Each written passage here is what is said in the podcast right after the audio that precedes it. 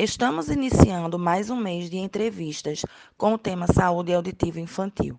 Nossa entrevistada de hoje com a professora doutora Mônica Chap-Chap, fonoaudióloga formada pela PUC de São Paulo e mestre pela Escola Paulista de Medicina, fundadora e presidente da Associação Gatano, Grupo de Apoio à Triagem Auditiva Neonatal, de 1998 a 2011, coordenadora de programas de triagem auditiva neonatal da rede pública e privada na cidade de São Paulo fonoaudióloga do setor de eletrofisiologia da audição do Hospital Sírio-Libanês, membro-diretor da BIAP e membro-diretor da IERASG.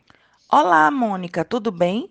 É uma honra tê-la como primeira entrevistada sobre o tema Saúde Auditiva Infantil da Liga Acadêmica de Audiologia Legal da Universidade Federal de Pernambuco. Obrigada por aceitar o nosso convite para falar sobre saúde auditiva infantil. Oi, Diana, obrigada pelo convite. É um prazer participar dessa atividade com você. Vamos lá para a primeira pergunta. Como você poderia definir a saúde auditiva infantil?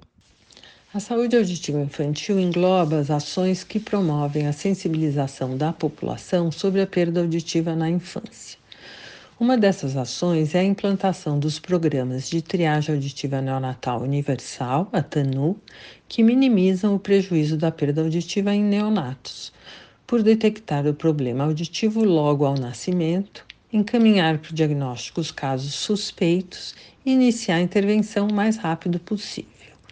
Dentre muitas ações, eu destaco duas a Lei Federal de 2010, que recomendou a triagem ATANU para todos os recém-nascidos brasileiros, e as diretrizes do Ministério da Saúde, publicado em 2012, sobre a utilização do protocolo diferenciado na ATANU, norteiam o crescimento desses programas nos últimos anos. Recomenda-se o uso das emissões autoacústicas nos recém-nascidos de baixo risco e o potencial evocado auditivo de tronco encefálico automático para os recém-nascidos com indicador de risco para deficiência auditiva. Quais os principais desafios para a efetividade de um programa de saúde auditiva infantil?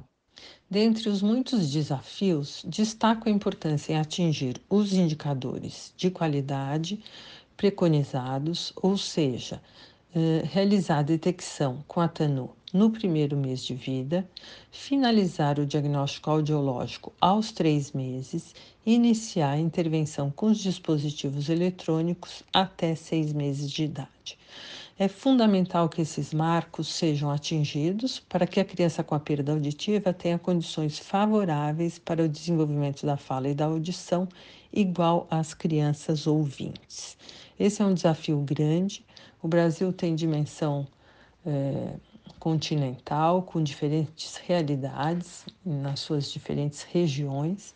Então, existem programas de, de TANU é, que estão se estruturando, alguns programas mais antigos, mas é um desafio a gente cumprir todas essas etapas.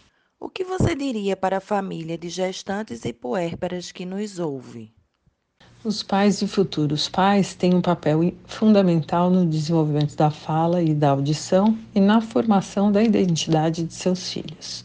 O mantra é conversar, conversar e conversar com seus filhos. Para que a criança tenha um, um desenvolvimento comunicativo adequado, ela precisa ter modelos de linguagem, tudo deve ser explicado e falado. E nada melhor do que aprender com os próprios pais, não é mesmo? Muito obrigada, Mônica. Nós não temos dúvidas que suas respostas contribuíram demais para o aprendizado de quem nos ouve. Esperamos poder contar com sua participação em entrevistas futuras. Um grande abraço. Eu quem agradeço a oportunidade estou à disposição para futuras entrevistas. Obrigada.